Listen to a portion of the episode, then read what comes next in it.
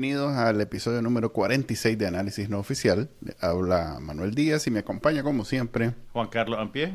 Y en esta semana de lo nomástico de lo EA, no, en este programa no vamos a hablar nada de lo EA, o bueno, un poquito nada más. no, un poquito Con nuestra invitada, nuestra invitada especial, alguien que no hemos tenido nunca. hoy sí es verdad, Ana Margarita Vigil nos acompaña y la vamos a entrevistar más adelante, pero primero vamos a ponerle el trending Nicaragua con todo lo, lo que más han escuchado, leído y visto los nicaragüenses en las últimas 24 horas, según datos tecnológicos y... datos dignos de toda credibilidad. E, e, eso es lo único creíble que hay aquí, así que eso sí créanle. Datos de, de, los medios mismos nos dan esos datos y también pues Facebook, perdón, Twitter, YouTube y, y Twitter. Veamos con eso y después vamos con la entrevista. Estas son las noticias más leídas en Trending Nicaragua del viernes 23 de junio. Confidencial reporta la escasez de productos en las tiendas PriceMart, provocada por la retención de hasta 30 contenedores en la aduana. La prensa también cubre la crisis de inventario de PriceMart, encontrando razones en las políticas de la DGA y en la dinámica del comercio internacional. Artículo 66 da seguimiento a las operaciones de rescate de la expedición Ocean Gate, previo a la confirmación de la muerte de las cinco personas a bordo. Divergentes analiza la estrategia del presidente brasileño Lula da Silva para amortiguar las reacciones de la comunidad internacional contra la dictadura de Daniel Ortega. Los videos más vistos en YouTube. La cápsula informativa de Nicaragua investiga cubre la auditoría contra el exalcalde sandinista de Rivas, Wilfredo López Hernández, quien se exilió en Estados Unidos huyendo de acusaciones de corrupción. En Café con Voz, Luis Galeano entrevista a Paula Bertol, la ex representante de Argentina en la OEA. Nicaragua actual destaca la participación del Vaticano en la OEA y la denuncia por el secuestro de Monseñor Rolando Álvarez. Suscríbase a Trending Nicaragua en el canal de YouTube y la página web de Bacanal Nica. Les dijimos, el día de hoy tenemos a una invitada especial porque nunca antes la hemos tenido realmente. Yo siempre digo eso, pero realmente nunca la hemos tenido. Alguien que pues, ha destacado por su capacidad de estar presa política, además de ser líder político de un partido político. Y en general es una política conocida. Decir la palabra política unas tres veces más, por favor. Política, política, política. Estamos hablando de Ana Margarita Vigil, una entrañable amiga de Juan Carlos y yo. Y yo, sí. Bienvenida Ana Margarita, ¿cómo te va? Hola Ana Margarita, gracias por acompañarnos. Gracias muchachos, aquí, aquí bien, alegre de estar con ustedes. En efecto, la, primera vez, pues no tenías este programa antes de que me echaran presa. No, éramos, ah, éramos talento de radio nada más. Solo hacíamos radio, no, pues podcast. Ahora sí estamos en, en un prestigioso programa de televisión. Nos están viendo en todo Costa Rica, en Nicaragua nos ven escondidos en teléfonos, en Bueno, yo honrada de estar en este prestigioso programa de televisión. yo conozco tu carrera, Manuelito, vos sabes, desde tus orígenes en una radio que no me acuerdo cuál era, donde ah, hablaba de música. En varias, en varias. Estuve en varias. Me corrían y me iba a otra. Eso era lo bueno de, Nicaragua, que siempre había necesidad de alguien que llenara el espacio. Entonces yo llegaba a la, puerta de la mañana. La puerta de entrada estaba floja a todos lados. Nosotros llamábamos para subir el ranking de la, del, del, programa. Yo no sabía mucho de música, pero daba mi apoyo ahí. Me y, llamaba y hacía comentarios. Y después aquí están los 10 pesos, pues gracias. no, Ana Margarita y yo somos amigos de muchos años, estudiamos en la UCA, este, pero es más que eso, pues no es que solo somos compañeros. Es más, yo creo que nunca llevamos una clase juntos, pero sí somos muy amigos. Este, para mí, pues de las personas que estuvieron presas, probablemente sos la más cercana o no probablemente sos la más cercana. En algún momento hice comentarios, pero a mí no me gustaba hacer comentarios de la gente que estaba presa porque se tomaban a mal, pues yo soy una persona grosera y, y, bayunca y entonces prefería no mencionar nada y, y, la única vez que hice algún comentario fue con algo tuyo que aquel rumor que había de que te habían golpeado y que estabas muy mal y, pues más bien me fue mal porque me dijeron no era mentira y, muy bien andas regando mentiras y no sé qué ahí acabó, pues.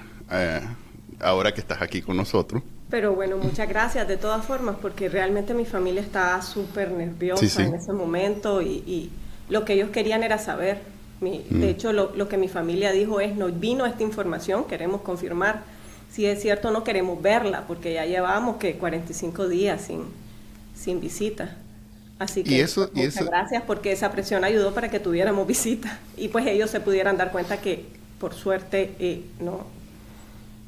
Ok. Eh, sé que al final sí estoy reivindicado con tu familia por haber dicho. Gracias. Ana Margarita, Decirle a todos ellos. ¿Cuántos días estuviste detenida? Estuviste 606. Secuestrada. 606. ¿Y ahorita cuántos días llevas ya en libertad? Cuatro meses, cumplimos el 9 de junio. ¿Y cómo, cómo te sentís? ¿Cómo ha sido esa transición, digamos, de vuelta a una normalidad relativa? Pues porque estás exiliada y desterrada. Sí. Que es una realidad que nunca me imaginé, Juan, ¿verdad? Este, nunca, me, nunca estuvo en mis planes esto cuando yo sabía que iba a salir libre, sabía que ese, que ese momento se iba a dar, pero pues nunca me imaginé que, iba a terminar eh, eh, eh, así, esta parte. Entonces todavía hay cosas que, que me parecen mentiras, aunque ya pasaron cuatro meses y, no sé, no sé qué decirte. Fíjate que la primera cosa que, que, que yo tuve como el hito, pues, de una vez que salí de Nicaragua, que pues nada que ver con la situación de ustedes, pero fue como resignarte de que no vas a volver pronto. Creo que en el caso de ustedes es diferente porque es tan clara, o por lo menos que sirva para eso esta conversación, está clara que no vas a volver pronto, ¿verdad? No, no estoy clara. ah, bueno, pues tengámosla, tengámosla, pues. Porque sí, eso era algo que todo el que venía, ya sea aquí o en cualquier otro lugar con el que hablábamos, era un proceso, pues todo el mundo pensaba, dejo todo listo porque ya vuelvo. Eh, voy a estar aquí unos meses y ya regreso. Te voy a decir que cuando a mí cuando bajé de ese bus, porque bueno, nos llevaron, pues, ustedes ya saben toda la historia, pues nos llevaron en esos buses a la Fuerza Aérea, no sabíamos hasta que entramos a la Fuerza Aérea, pues que fue que ya dijimos, jodido, es que nos están sacando del país. Lo veíamos como una posibilidad esa noche, pero en ese momento fue que ya nos dimos cuenta. Cuando me bajé de ese bus, y hablé con la primera funcionaria norteamericana y me dijo, van para Estados Unidos, estás libre. Después me dieron, ellos mismos me dieron mi pasaporte nicaragüense y yo comencé a subir esas gradas del avión. Ni siquiera volteé a ver para atrás. Yo dije, no, sí, no me voy a despedir porque yo ya voy a regresar. Ya. No sé ahora si te voy a decir que hubiera querido voltear a ver, pues hacer esa mirada de... Mira, hay un canal en YouTube. Porque eso es lo que tenía en mi cabeza y lo sigo teniendo, quiero decirte. Hay un canal en YouTube de un madre que se pone a filmar escenas cotidianas en Nicaragua y yo de pronto lo pongo y me veo manejando en, una, en un semáforo del Wembe o una cosa así. Y tiene miles de visitas. Tiene miles que hablemos de, eso? Mándame el link. Sí, no, y de pronto se monta en un bus y entonces vas viendo cómo el maje pasa por los canastos de la parada y esto y lo otro. Tal vez sea una visita a Ticuantepe, vieras que me hace falta. Sí, yo creo que acepta, acepta, ¿cómo se llama? Complacencia. Complacencia. Y los olores, Manuel, me hacen ah, mucha falta los olores. Bueno, en mi caso la fritanga me hacía mucha falta. a mí la fritanga siempre me hizo mucha falta, menos mal que aquí en Houston ya hay varias y, y, tan buenas, pues no, no es el nivel de Miami, pero... Venga la soleada Florida. ok, entonces todavía estás en ese proceso de, de, aceptar que, que, vamos para largo porque el Señor este, se ve todavía... no, no, no, no estoy segura por eso estar en, un proceso de aceptación. Resignación es la palabra entonces, resignación. Yo estoy convencida de que vamos a regresar a Nicaragua. Ah, no, eso creo que vamos a, regresar a Nicaragua antes de lo que mucha gente podría pensarlo. Ok. Como siempre estuve convencida también que iba a salir libre. Claro, sabía que teníamos que pues, pasar un trecho ahí pero ya después de las municipales, después de después de las elecciones municipales y esa y te lo puede decir cualquiera del pasillo de mujeres porque esa eh, cuando después del 28 de noviembre que ya pudimos hablar sin con, mm. un poquito más de, facilidad el, la lógica, y el sentimiento y las sensaciones aquí nos pueden sacar en cualquier momento. Ya estamos en el punto en que nos pueden sacar. Y mi familia me decía en la visita, no, Ana Margarita, no hay señales. Ah, no. Prepárate, va para la iglesia. Claro que sí. hay las señales, las estamos viendo, están habiendo cambios, están, ustedes están viniendo más seguido, nos están permitiendo más cosas, se están preparando. Ya pasó mm. la etapa difícil, ya pasó el, digamos, el hito, que era que Daniel, Daniel Ortega esperaba que pasaran las elecciones, ahora ahora viene la liberación. Él necesita esa válvula de escape. Y, así siento yo el, periodo en el que estamos ahorita. Estamos en un periodo en donde el régimen está cerrado, cerrado, cerrado, cerrado. Eh, no hay para nada. Y después va a tener, va a necesitar abrir esa válvula. Y en eso está la liberación de presos, pero también los propios los propios acuerdos vinculados al diálogo del 19, pues que nunca se cumplieron. En uno de ellos es el retorno seguro de los... Mm. Ana Margarita, pero si, ya si el régimen... nunca va a ser seguro con Daniel Ortega ahí, pues obvio.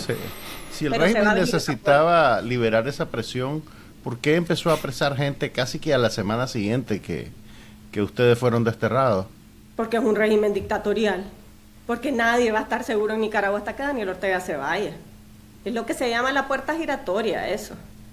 Eh, lo, bueno, creo que el término lo acuñaron los venezolanos, pero es ese mecanismo en donde eh, vos soltás, vos metés, vos, pero vas quitando...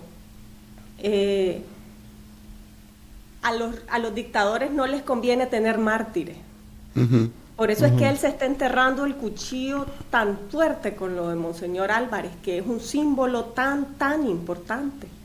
Eso no, no le conviene a Daniel Ortega. Lo que le, eh, para Daniel Ortega lo mejor hubiera sido que, que Monseñor Álvarez se montara en ese avión y saliera. ¿Ya? Entonces, pero claro, mantienen la represión, mantienen el asedio, mantienen el acoso, te van a golpear la puerta de tu casa y te dicen, pusiste un like en una publicación, estuviste escuchando a Canal el CPC de la esquina, te escuchó, entonces te podemos investigar. Es decir, claro, y tenés siempre el riesgo de que ah, te van a llevar al distrito 3. Y lo hace esporádicamente para que vos sepas que ese riesgo existe, porque es un dictador, obvio. Contame lo último ya de la, experiencia en, el Chipote 2, porque ya no es el mismo que histórico de siempre. Eh, cuando ustedes estaban divididos así entre mujeres y hombres en un mismo lugar, lo cual no sé, no entiendo muy bien, eh, entiendo que las mujeres eran como las más subversivas y, y rebeldes de, de, los que estaban ahí, pues, de, diferentes expresos políticos que han pasado por este prestigioso programa nos ha dicho es que las mujeres siempre hacían esto o hacían lo otro. Este, desde chiquita eras así, desobediente. y de espíritu de contradicción, contando. Fíjate que yo he, sido bien disciplinada toda mi vida, Manuel. Eh, eh, yo soy, por esto estudié Derecho, a mí me gustan las, las normas, las reglas. Realmente soy bastante obediente. Lo que pasa es que cuando, es, pues cuando hay abuso, cuando hay una situación de violación a derechos humanos, cuando están este, tratando mal a otra persona, pues de ahí uno no se puede quedar callado y punto. ¿Ya? Porque eso no es obediencia a, la, norma, es, darle cara a enfrentar una injusticia. Pues. Dice Miguel, eh, algo que no había contado hasta ayer que lo vi transmitiendo desde Loea, eh, que en el día del juicio que les hicieron, él iba preparado para hacer algo, pues que se iba a levantar la camisa y que iba a decir, y que dijo cosas y que... Eh, el video que nos mostraron a nosotros era de todo mundo, exceptuando la Dora, creo, todo el mundo se veía este, bastante calmado, eh, como decir, este, bien, eh, sin ánimos de protestar. Eh, eh, en ese día hubo, hubo alguna manifestación pues, de tu parte que no vimos en, en, las cámaras. Este, Ustedes no oyeron, pero claro que sí. Yo me acuerdo de estar en el busito esperando, porque ahí íbamos por partes, no, no fue el juicio, fue la, la, la audiencia la cosa informativa al Tribunal de, Apelaciones del 31 de agosto del año pasado que, no, que nos llevaron. Y, y, estábamos en el busito esperando y me acuerdo haber visto a, Juan Lorenzo, que Juan Lorenzo, yo te voy a decir, es impresionante, pero yo estoy convencida de que las personas más valientes del Chipote, las que yo vi que, puchica, me, llenaban de, emoción, de orgullo, eh, doña Violeta y Juan Lorenzo, que mm. terminó un montón de veces en el pasillo de mujeres porque ocupaban el, este, las celdas de castigo. Entonces llegó varias veces a la celda de castigo. Ese es el más indómito. Impresionante, Juan Lorenzo, mis respetos y mi cariño. Bueno, eh, y por su esposa también. Eh, este, ¿Qué fue lo que hizo él ese día de, la audiencia? yo lo vi bajar del busito, que él iba hablando, iba hablando, no dejaba de hablar, no dejaba de protestar hasta que llegó y después salía y seguía y seguía. Y así acordate que Acordate que las imágenes que vimos nosotros, Manuel, estaban editadas. no, por eso. Para conocer. Agarraron un momento en que se miraban más tranquilitos, más mansitos. Yo hasta me asusté cuando te vi, Ana, porque te vi, pues te vi te vi sonriente y todo, y decía, ah, la que, Fíjate que me había pasado algo en, en ese momento. Yo iba en el bus por algunas de esas coincidencias de la vida que nunca pasaban en el chipote. Nos pusieron a las mujeres, no, en el del grupo que íbamos ese día, que no iban Doña Violeta y la María, pero íbamos las otras, nos pusieron en el mismo bus. Significa que fue el único momento en que coincidí con la Dora. en, mm. en lugares distintos. Y por coincidencia de, la vida, la Dora acababa de comenzar una huelga de hambre. Eh, dos días antes y a mí, en esa eh, pudimos, eh, Félix me dijo, Félix Maradiaga me, me, hizo señas y me dijo, la huelga está, la Dora está en huelga de hambre. Y nosotras nos pusimos, todas las otras mujeres, es que está, es, es, es imposible esto, ya no, no, no podemos seguir en este aislamiento, las mujeres ya no podemos seguir en este aislamiento, eh, la Dora tiene que estar en el pasillo de mujeres, ¿qué es eso? Pues, de que la tengan en el pasillo de hombres. Eh, eh, este, y ya, entonces cuando yo me bajé, acababa de tener esa noticia. Y, entonces eso fue lo que yo dije en el, cuando, cuando, llegué, pues, me viste cara calmita, pero yo les hablé a ellos y les dije, bueno, yo quiero que ustedes sepan que soy presa política, que llevo tantos días aquí, que en estos días he estado en, aislamiento en solitario, junto, y hay otras tres mujeres que están en la misma situación, en aislamiento en solitario, eso es ilegal, y eh, es, ilegal que no tengamos acceso a, a material de lectura, a no poder ver a nuestra familia, bueno, todo el discurso obvio de nuestros derechos de tener los derechos que además dice la ley nicaragüense, si no estábamos pidiendo ah, pues nada, nada raro, una mujer convicta por, no sé, de, que tiene una condena de 30 años, tenía los derechos que estaban en esa ley y nosotros no, nosotras no los teníamos y les dije a ellos que yo iba a dejar de ingerir alimentos hasta que esa situación no cambiara.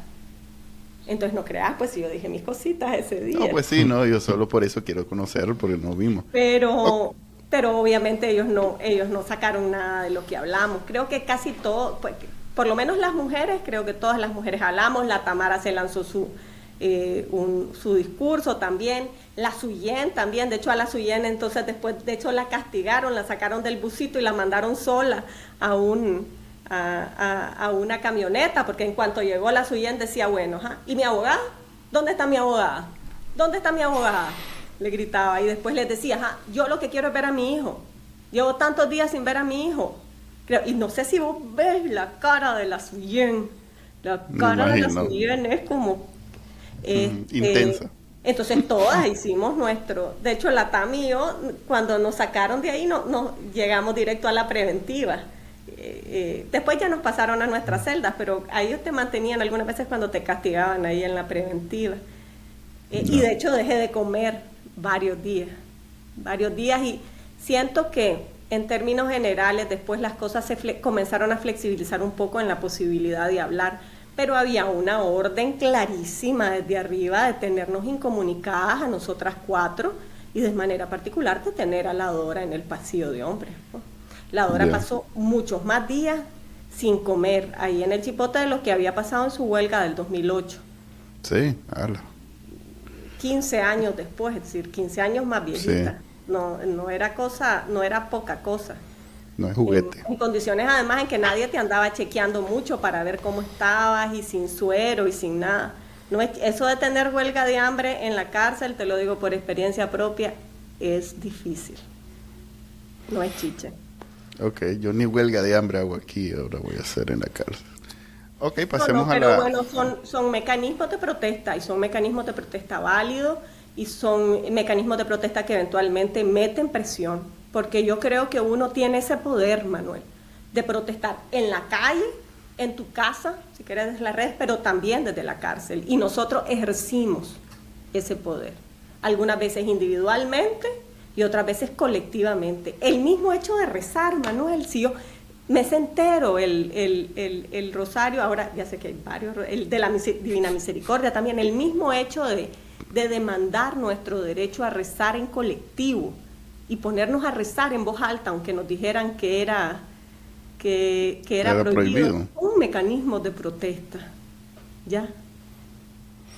Y no, y no había guardia católico ahí que se les ablandara el corazón y que dijeran, hombre. yo, yo te voy a decir, yo, yo yo aprendí mucho en la cárcel.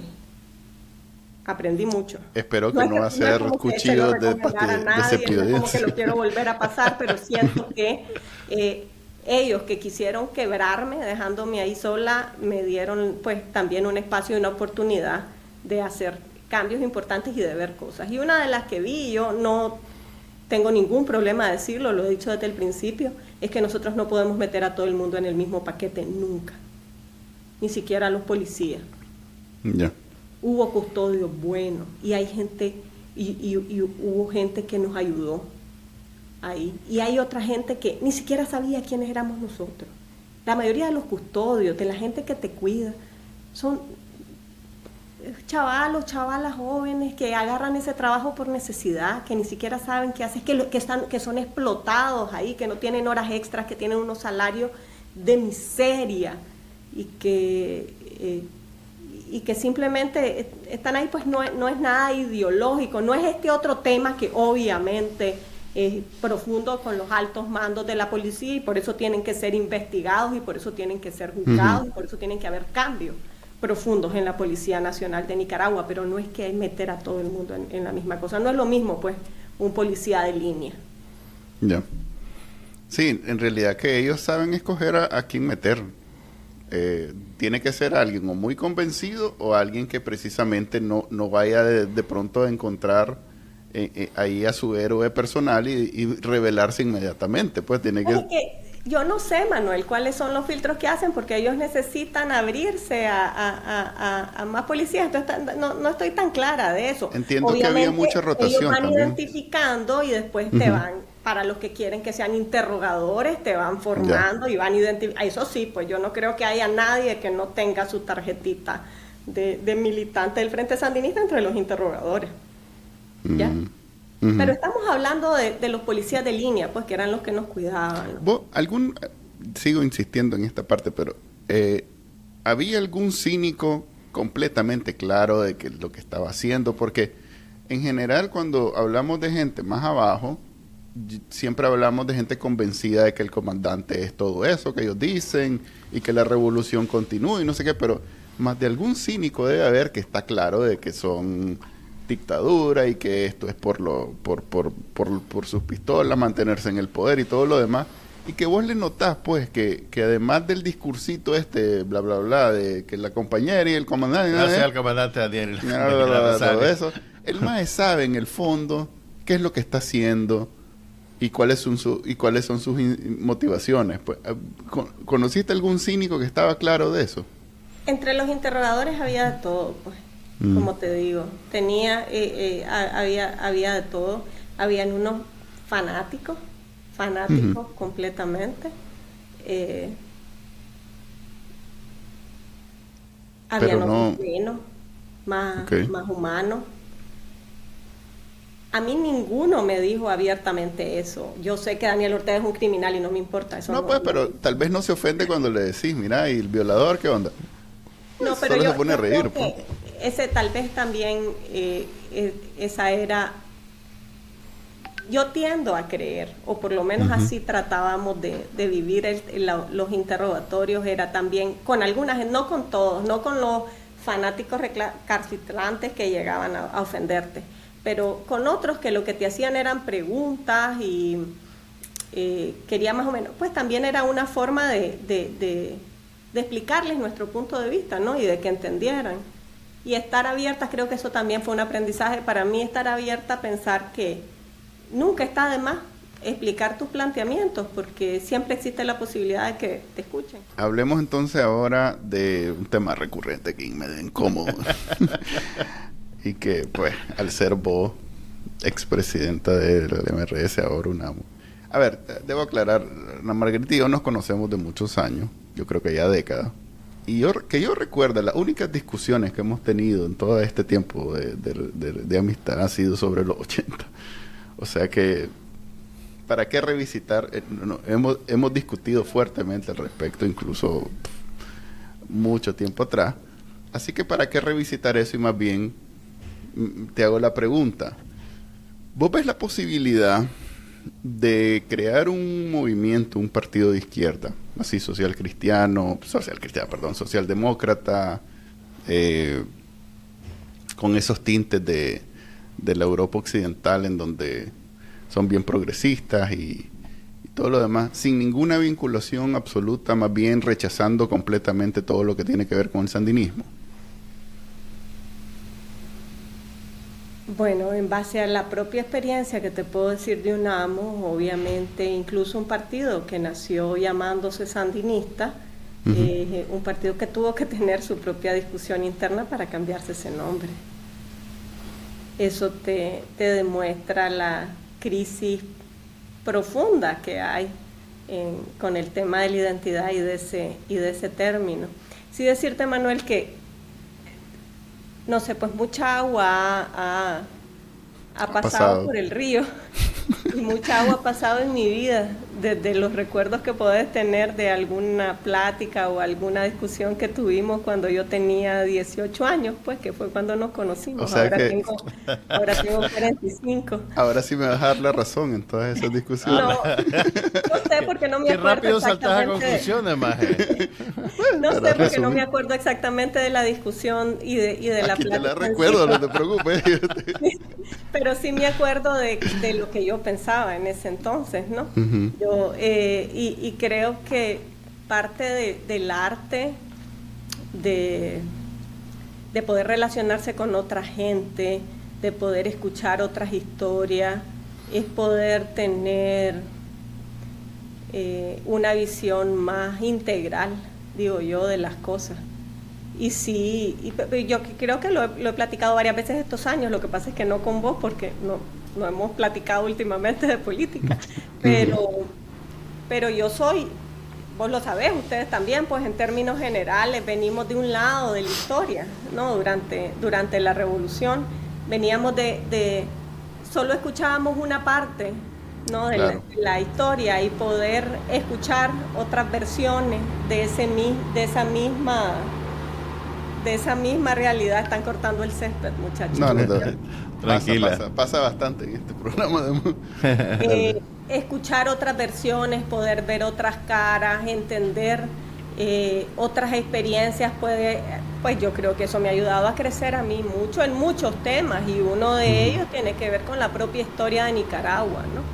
Eh, y no sé si ustedes eran los que estaban preguntando por, por Miami, pero fíjate que para mí la propia ida, bueno, primero el hecho de que nos quitaran la personalidad jurídica en el 2008 al MRS y hayamos tomado la decisión, mira, este más está listo y encumbrado para volverse un dictador, nos tenemos que trabajar aquí todos para poder agarrar lo más que podamos en los hilos de la democracia nos hizo unirnos a, espacios liberales, desconocer a esa gente, ir a hablar con esos líderes locales en, municipios súper alejados que yo ni siquiera conocía del país, pues yo no sé, pues tenía ya, ya 28 años, 29 años, eh, después hacerme presidenta del MRS y oír la historia de un montón de gente del MRS que no estaba del lado de la revolución en los 80, para mí era como extraño, pero existían, entonces eso me ayudó a formarme.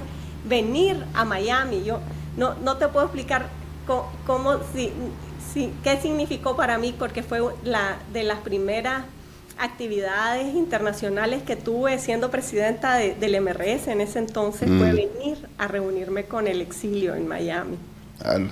Y fue duro, fue duro escuchar y fue también súper enriquecedor. Súper enriquecedor ver ese otro, o, esa otra cara. Y después de eso, justo después de eso vino todo lo del canal. Entonces fue encontrarme con otra Nicaragua, en, en, esas comunidades donde íbamos a hablar lo del canal y escuchar otras voces. Entonces, mucha agua ha corrido en, en ese río. Ahora, eh, Ana Margarita. Estoy convencida, estoy convencida de que las violaciones a derechos humanos no tienen ideología. Estoy convencida de que no quiero apañar ninguna. Estoy convencida de que Nicaragua, para curar sus heridas, necesita procesos de verdad y justicia y estoy convencida de que cualquier persona víctima de una violación a derechos humanos, en cualquier momento de la historia de Nicaragua, sea en la época de Somoza, sea en la época eh, de los 80, sea después, sea ahorita, tiene derecho a ser escuchada y tiene que haber verdad y justicia. Quiero decirte además que esa fue parte de la reflexión que tuvimos en la convención en donde yo dejé de ser presidenta de UNAMO, que fue antes del 2018 decir, eh, las discusiones del cambio del programa del MRS, que era en ese momento todavía no se había cambiado el nombre, en noviembre del 2017, tienen una parte súper extensa sobre el tema de la necesidad de investigación sobre los crímenes en cualquier etapa de, eh, de la historia de Nicaragua, incluida los 80, y también una comisión anticorrupción. Entonces es un debate que yo estoy convencida es sano, y es correcto eh, poner sobre la mesa porque son cambios, porque son cosas que se tienen que hacer en, cuanto en, cuanto podamos recuperar. Que si no, este ciclo de violencia se va, se va, se va a repetir. Hay un, hay un nivel en el discurso público, básicamente en redes sociales, en el cual es palpable eh, eh, mucho rechazo al MRS. Incluso pareciera que hay más rechazo al MRS que al FSLN propiamente dicho. ¿Por qué pasa eso? ¿Cuál es tu interpretación y cómo crees que se puede eh, tender un puente, pues, o aliviar esa tensión? ¿Se puede acaso del pues todo? no sé, no, no sé porque no, pues no ha habido elecciones libres en Nicaragua, no sé porque no todo el mundo es el que se pronuncia, solo eh, eh, pues algunos cuantos somos los que, los que opinamos. Entonces, realmente, y si te vas a los últimos números, pues que fue la, participación de, del MRS en las elecciones en, en el 2006, no, pues de ahí, no, ese, ese rechazo no, no, no, no, es equivalente. Es proporcional pues, con el... Le dices el candidato del, del MRS que había sido alcalde de Managua por el propio Frente Sandinista, Pero mi tenía pregunta... la intención de votos más alta. Entonces, obviamente siento también yo que todo se mezcla, se mezcla en, en, la discusión este debate no resuelto sobre los 80, esa es una realidad, obviamente. Eh, se mezcla también, pues, y, eso qué, qué, es lo que produce pues que, que, algunas veces pues no no pues idea y la frustración te lleva a, a, buscar también culpables por todos lados. Nuestra propia frustración no, no estoy no estoy poniéndome al margen de eso. Creo que ese es un, un problema colectivo que todos tenemos. Entonces como no logramos sacar a Daniel Ortega todavía como no lo hemos hecho, entonces comenzamos a buscar culpables dentro de la oposición porque todavía eso no se ha podido. Y creo que es una respuesta natural y humana. El gran reto, el, el punto es cómo pasar esa etapa a la etapa de, bueno, pues este es el contexto ahorita, así es como estamos, ¿qué podemos hacer para sacar a Daniel Ortega y recuperar ese país? Y, ese, y en esa parte creo que hay mucho convencimiento en el país. Yo creo que la mayor parte de los nicaragüenses quieren una unidad, tienen una visión unitaria de la solución, ¿ya? Sí, creo que hay mucho consenso de que entre todos nos necesitamos. Pero dicen que, no quieren nada que ver con el sandinismo. Toda esta discusión de unos con otros, de que yo no te quiero a vos, yo no te quiero a vos, yo pero no te quiero dicen, Pero es legítimo, es legítimo ah, que si alguien eh, si alguien está aquí en Estados Unidos porque se vino en los 80, es legítimo que no quiera ver a los que en ese momento formaban parte del, del gobierno sandinista. Es legítimo que tengan esa desconfianza. Así como ahorita Ana Margarita acaba de decir, violaciones de derechos humanos hubieron, eh, corrupción hubo, y, y, ellos básicamente lo que están diciendo es eso, ah, derechos humanos se violaron aquí, ahorita y también en los 80, y, y contrario a lo que dice doña Mónica Altodano ahí en Argentina y no sé qué, que ahora hay, ahora hay violación de derechos humanos, está documentado, es más, el, el, caso de la, de la Navidad Roja en, en, la costa caribe es uno de los más emblemáticos de esa, e, de esa década.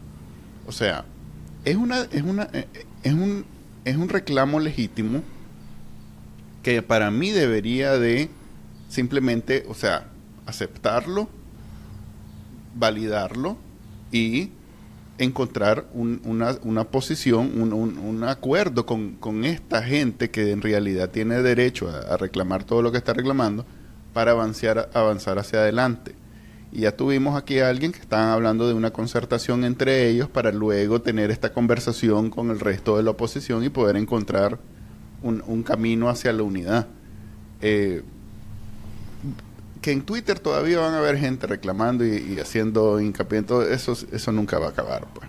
Más bien, mi pregunta sería, ahorita está la discusión en la OEA y estamos emocionados, bueno, no digo estamos porque yo no estoy emocionado, pero emocionado. cero, cero emoción, eh, sobre lo que puede ser una resolución condenatoria de lo que del, del gobierno de Daniel Ortega, otra contundente y enérgica este, vos no sos obviamente lo que está en la OEA ahorita en, en, Washington. Quiere decir esto que hmm, vimos un grupo, una foto de, una cosa que se llama Asamblea Nicaragüense, una cosa así, donde vimos al liderazgo, estaba Félix, estaba Juan Sebastián, estaba Lester Alemán. Eh, eso es algo que, que está que, que esta organización, por lo menos de los que antes eran Unidad Azul y Blanco y Alianza Civil, se reunieron o, lo hablaron o lo platicaron, o cada quien hizo sus planes y fue y allá se encontraron. Eso es algo que nosotros, como estamos del otro lado, no sabemos si se hablan, pues. Bueno, yo sé que hay un montón de foros paralelos alrededor de, de la Asamblea General de la, de la OEA y hay un montón de gente poniendo sobre la mesa la situación de Nicaragua desde distintos espacios y desde distintos foros. Yo estuve en Washington ayer y de hecho estuve ah, en, en, en, en, uno, en uno de ellos, pero bueno, fui porque me tocaba la juramentación española. Lo que pasa es que oh, hice... hice ah, ahora eres, ah. española, tía. No, pues eh, eh, tenía que ir a fuerza y lo que hice fue juntar la fecha porque sí quería sí quería eh, poder verlo. Sé que sé que han, hubo varios espacios para poder coordinar eh, planteamientos conjuntos. De hecho, vos y yo, Manuel, firmamos la misma carta. Sí, sí, sí. Hacia, hacia la web. son los colados, sí. Nosotros en el grupo de los 94 hicimos la carta y después se juntaron ustedes. Muy agradecida. Yo creo que todos los esfuerzos viniendo... Eh, vengan de donde vengan los esfuerzos, si son en la misma línea de presionar para, de, para, para eh, denunciar lo que está pasando en Nicaragua y para que Daniel Ortega sea declarado ilegítimo, que ya las elecciones fueron declaradas ilegítimas de todas formas, son válidos. Así que muchas gracias, Grupo de los 94, por la idea y muy agradecida porque hayan abierto la carta para que todos los demás mortales... Sí, yo, el que la redactó, yo dije que los dejaran entrar. Mandásela a la Margarita. Todas las tendencias ideológicas, quiero, quiero que decirte también de que Daniel Ortega le ha dado una, empujadita, una empujadita, ¿no? Ahí a que a que distintas personas tengan que verse la cara y tengan que, que poder hablar cuando, cuando nos meten en molote, ¿no? Como nos metieron a nosotros en el chipote sin andar pensando que vos eras de este lado, vos de este, vos del otro. Igual en los 94, pues encontrás de todas las... Eh, eh, de, todos los, Ahí está el tío, el tío Payo Solís, está Don Silvio Báez, ahí está, es un grupo bien ecléctico, ¿para qué? Bueno, pues, pero los, los, 2000, los, 200, los, 200, los 220 también.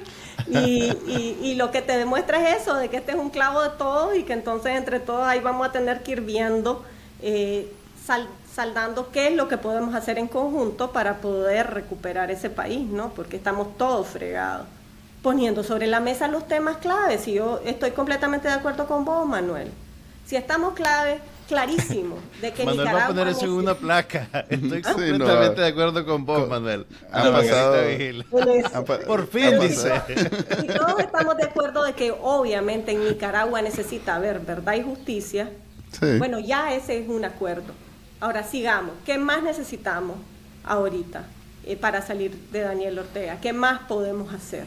A ver, la propuesta. Y está bien, ¿y cómo podemos articular todos esos esfuerzos? Yo creo que hubo un esfuerzo articulado de, varios de los que están en la OEA para tener, para empujar así en la misma línea, no sé si de todo, eh, no sé, pero tampoco eso es posible, pues algunas veces lo importante es que va, todos están, vos oís las declaraciones y a mí me parece que todos estamos en la misma línea y eso es lo bueno, ¿no? Y eso es lo importante. ¿Vos sos optimista sobre el resultado de la OEA entonces, Ana Margarita? Pues yo soy realista. Eh, mañana la OEA no va a votar a Daniel Ortega. No. obvio, pues. Entonces no sé qué significa ser optimista. Va a salir una resolución contundente, como dice Manuel. Enérgica, además. que no se te eh, olvide enérgica, que es la parte clave de todo el asunto. Pues creo que el, el gran éxito es que voces están completamente fuera de lugar, como la de Lula, no generen ruido y quede aislada esa voz. Creo que eso es lo importante ahorita.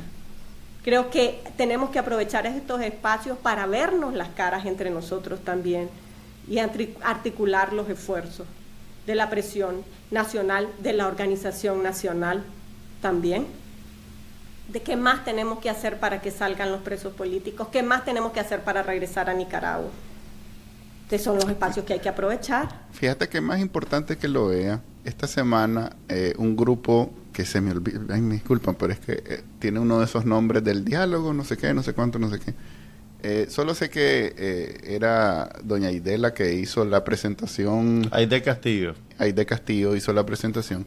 Es precisamente un esfuerzo en esta vía de organizar una oposición y, y dicen ellos que lo nuevo es que además de ser este una a ver, una propuesta que no hay mucha eh, de cómo salir de, esta situación también una propuesta de qué hacer el día siguiente cuando se vaya Daniel Ortega y además una propuesta de cómo eh, aglomerar a todos los diferentes sectores en una discusión técnicamente viable para que pues e, esta unidad se dé independientemente de, si estás en, la, en, esta, en este grupo o estás en el otro.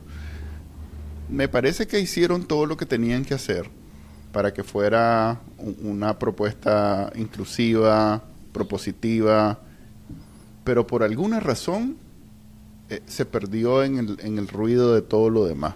Porque yo mismo que que lo escuché, escuché su presentación, traté de escuchar la presentación que hicieron, eh, que le hicieron en, en, varios medios y que era una conversación de Zoom en donde presentó la tía Tiffany.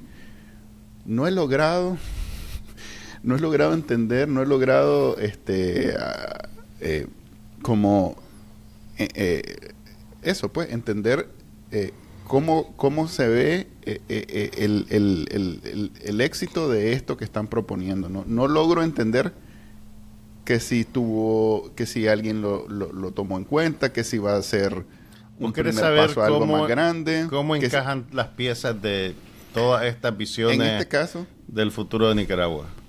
Sí, quiero ver si esto tiene futuro, más bien esto que están haciendo, preguntarle a Ana Margarita si ella sabe algo al respecto, si ella forma parte de eso que estoy hablando, porque yo estoy hablando más desde el desconocimiento que otra cosa, pero interesada en entender mejor cómo funciona y si ¿sería una cosa más o, en realidad que, estamos ante una posible salida al trave de la oposición? Pues?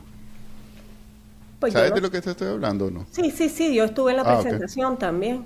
Ah, ok, y, entonces. Y, decirte que de las cosas que más me gustaron de, de la presentación, bueno, hay más allá de la presentación, que uno puede estar o no estar de acuerdo con los planteamientos que hace el grupo, o puedes creer que algunas ¿Cómo se llama el grupo, perdón?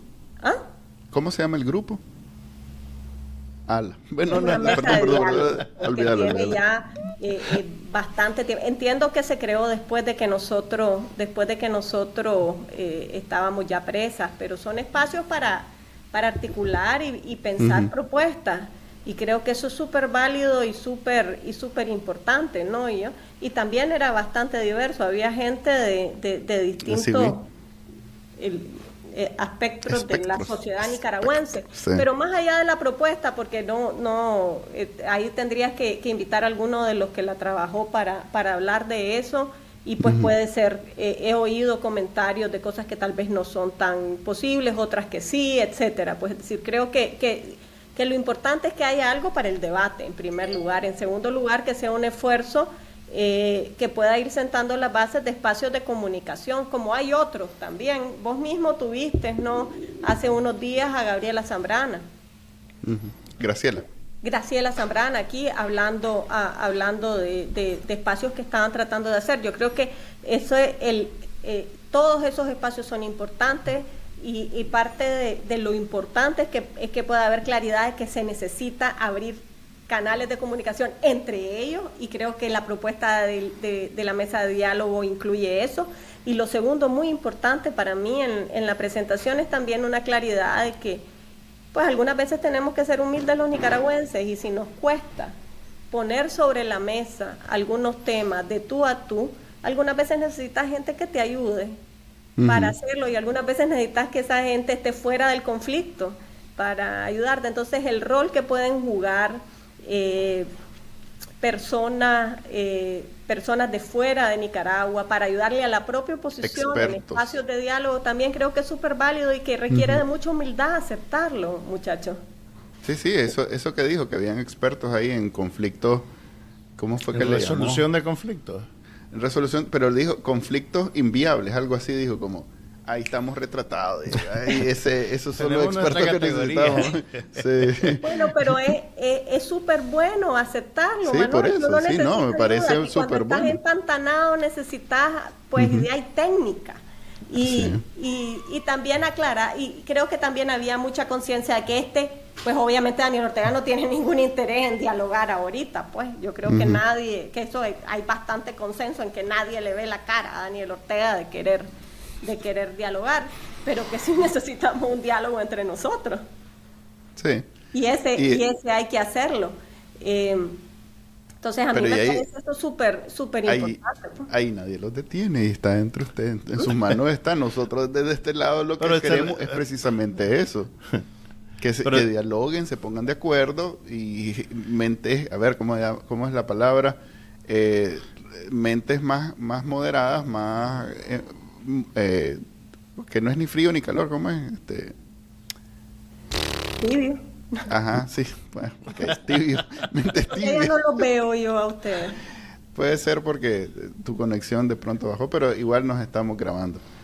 mentes tibias, puedan este, encontrar esa, esa conexión. y... Más serena. Serena, serena. No, no los cabezas calientes de siempre. ok, exactamente, no los cabezas calientes.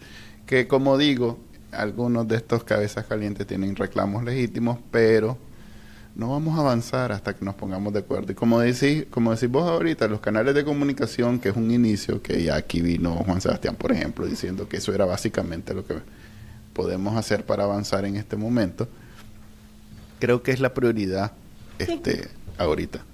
Gracias, Ana. Eh, y no, pero no, es los canales de comunicación, eh, comunicación, entre nosotros y la articulación de, de, acciones conjuntas que podemos ir haciendo, Manuel.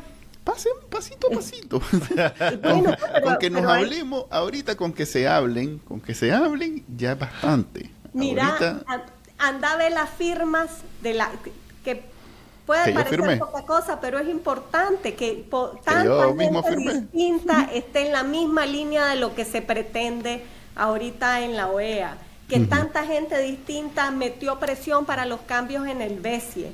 Que tanta gente distinta esté eh, con un discurso articulado de cara a, la Unión Europea. Pues todos esos eh, son, cosas importantes y meritorias y hay que seguirla haciendo y fortaleciendo. Es decir, una ruta común y, un, y, un, y una narrativa de qué hacer en, lo, en donde todas esas opiniones quepan y tengamos lógica y cada quien desde sus propios nichos pueda trabajarlo. Estamos de acuerdo. la Ana Margarita nos deja, nos deja más esperanzas que la OEA. tampoco la barra está muy alta. la OEA tenía que haber eh, sacado la carta democrática, que es como sacar la, tarjeta roja en un partido de fútbol en el 2019 a más tardar.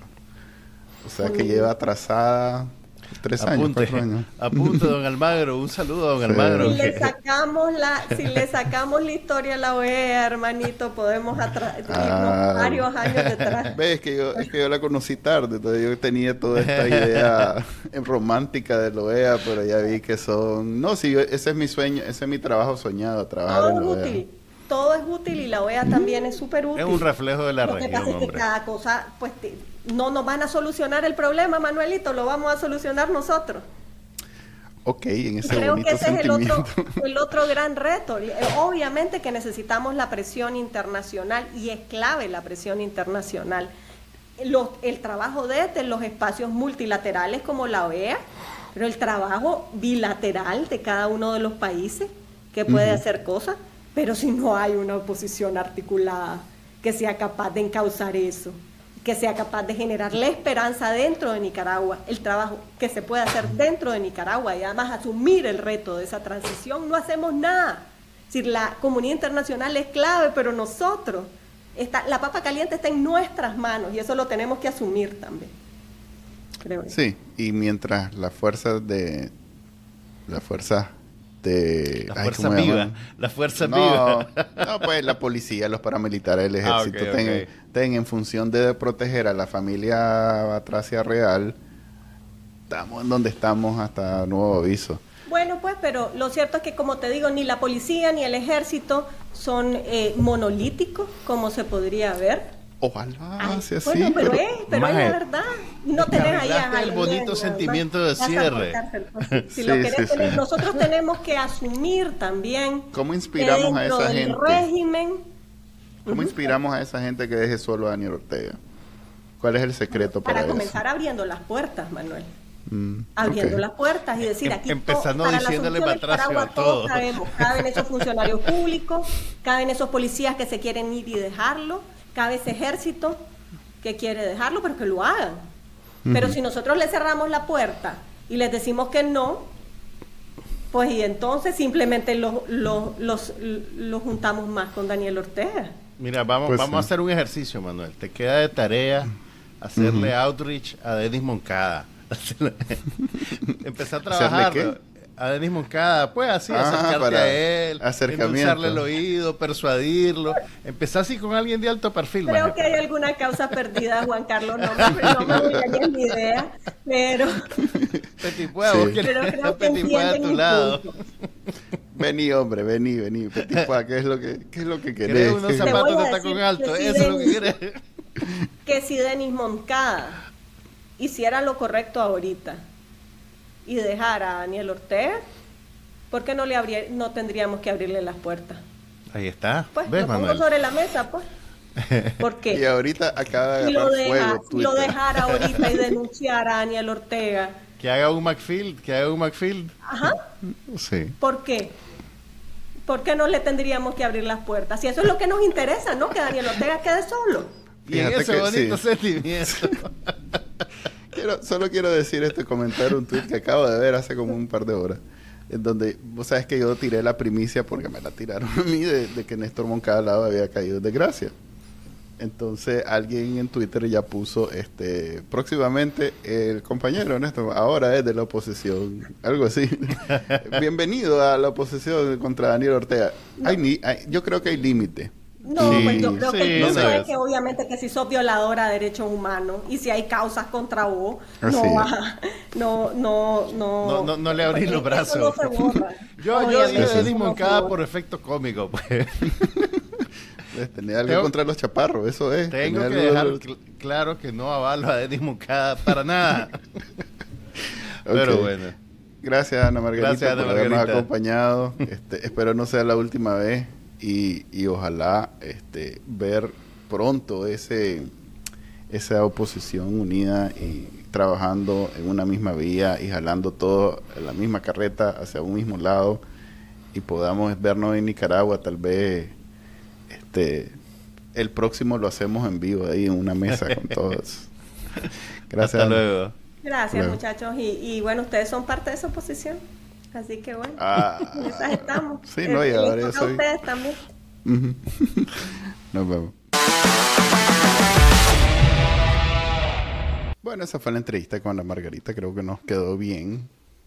Era una, una tarea pendiente desde que inició este programa, pero ella estaba indispuesta por muchos meses ahí en el Chipote, gracias a...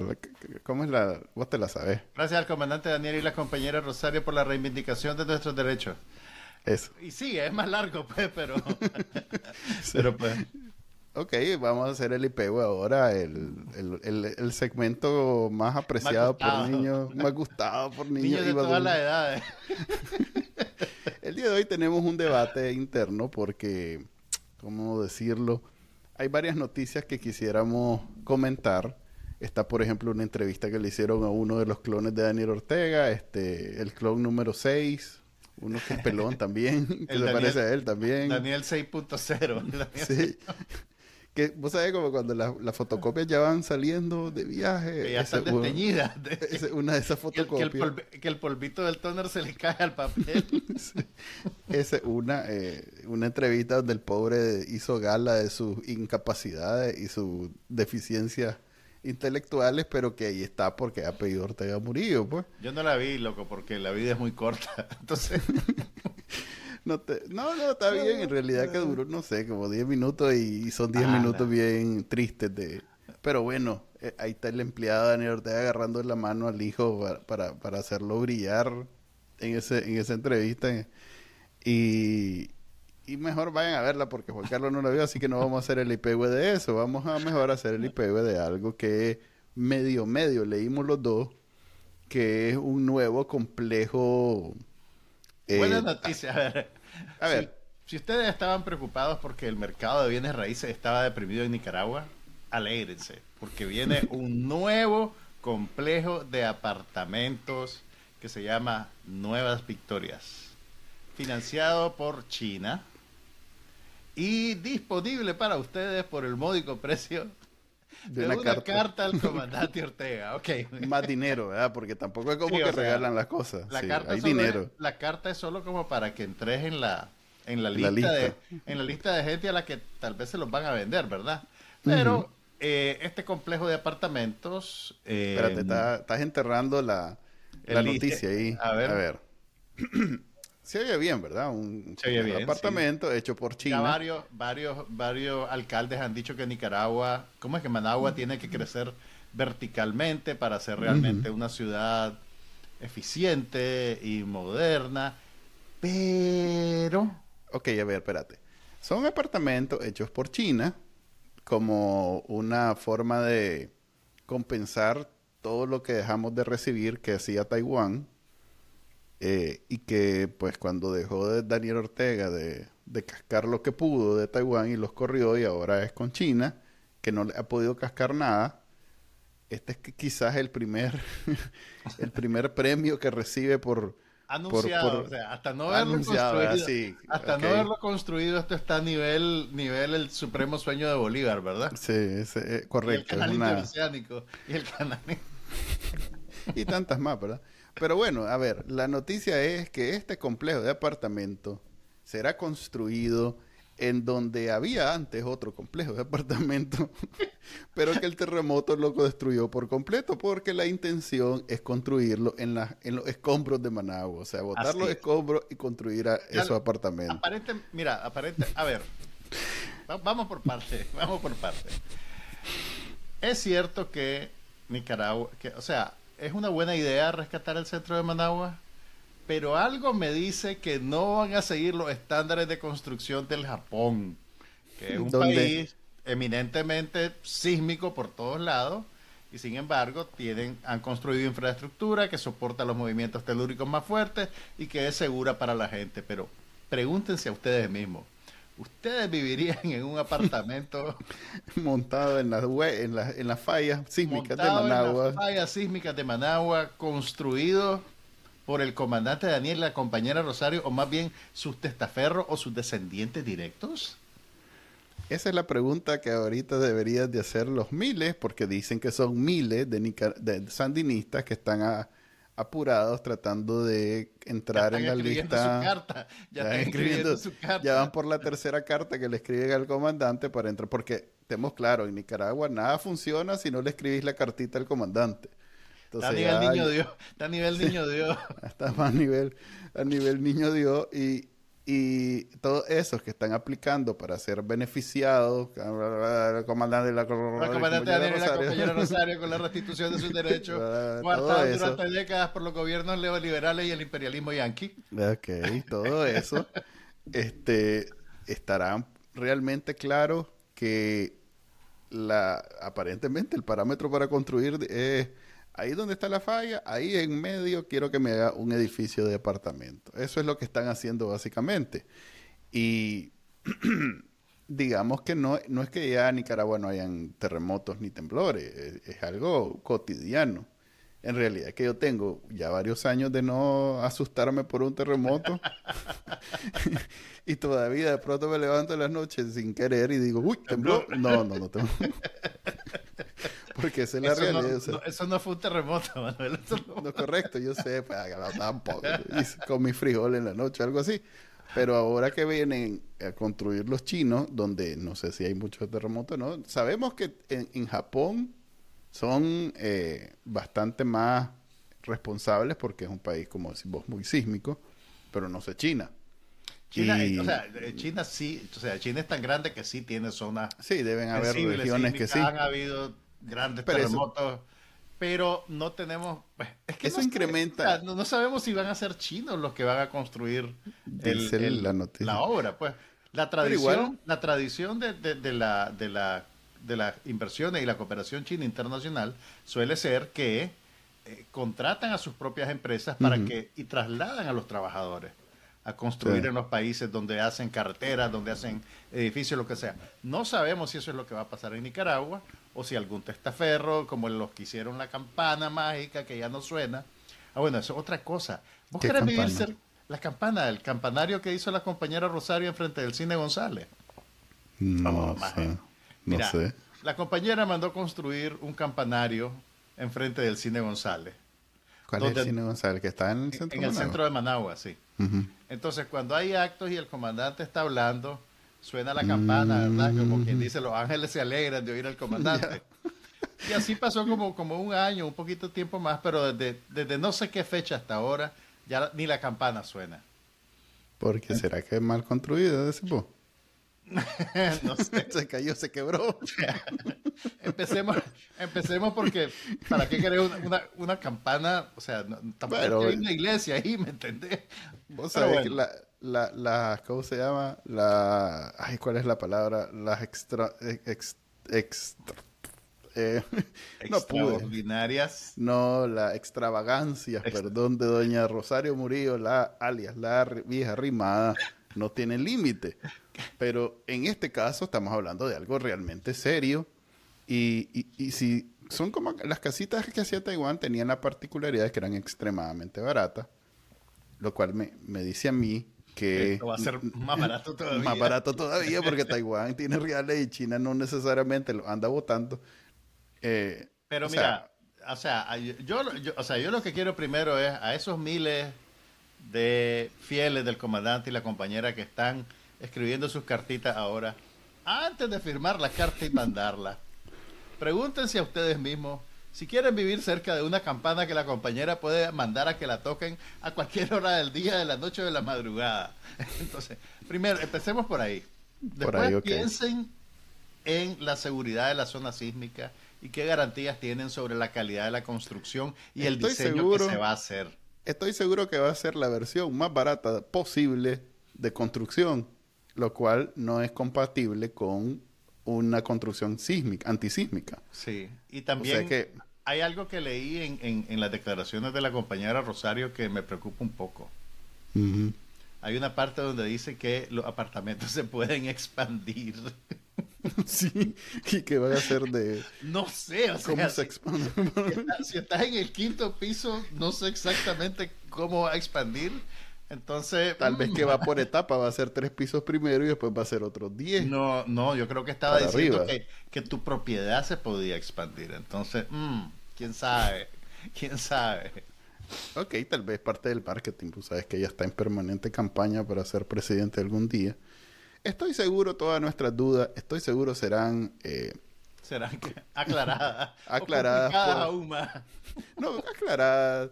Eh, por, por, ese eh, eficiente equipo de periodistas que a menudo le hacen preguntas al, comandante de la compañera cada vez que tienen oportunidad.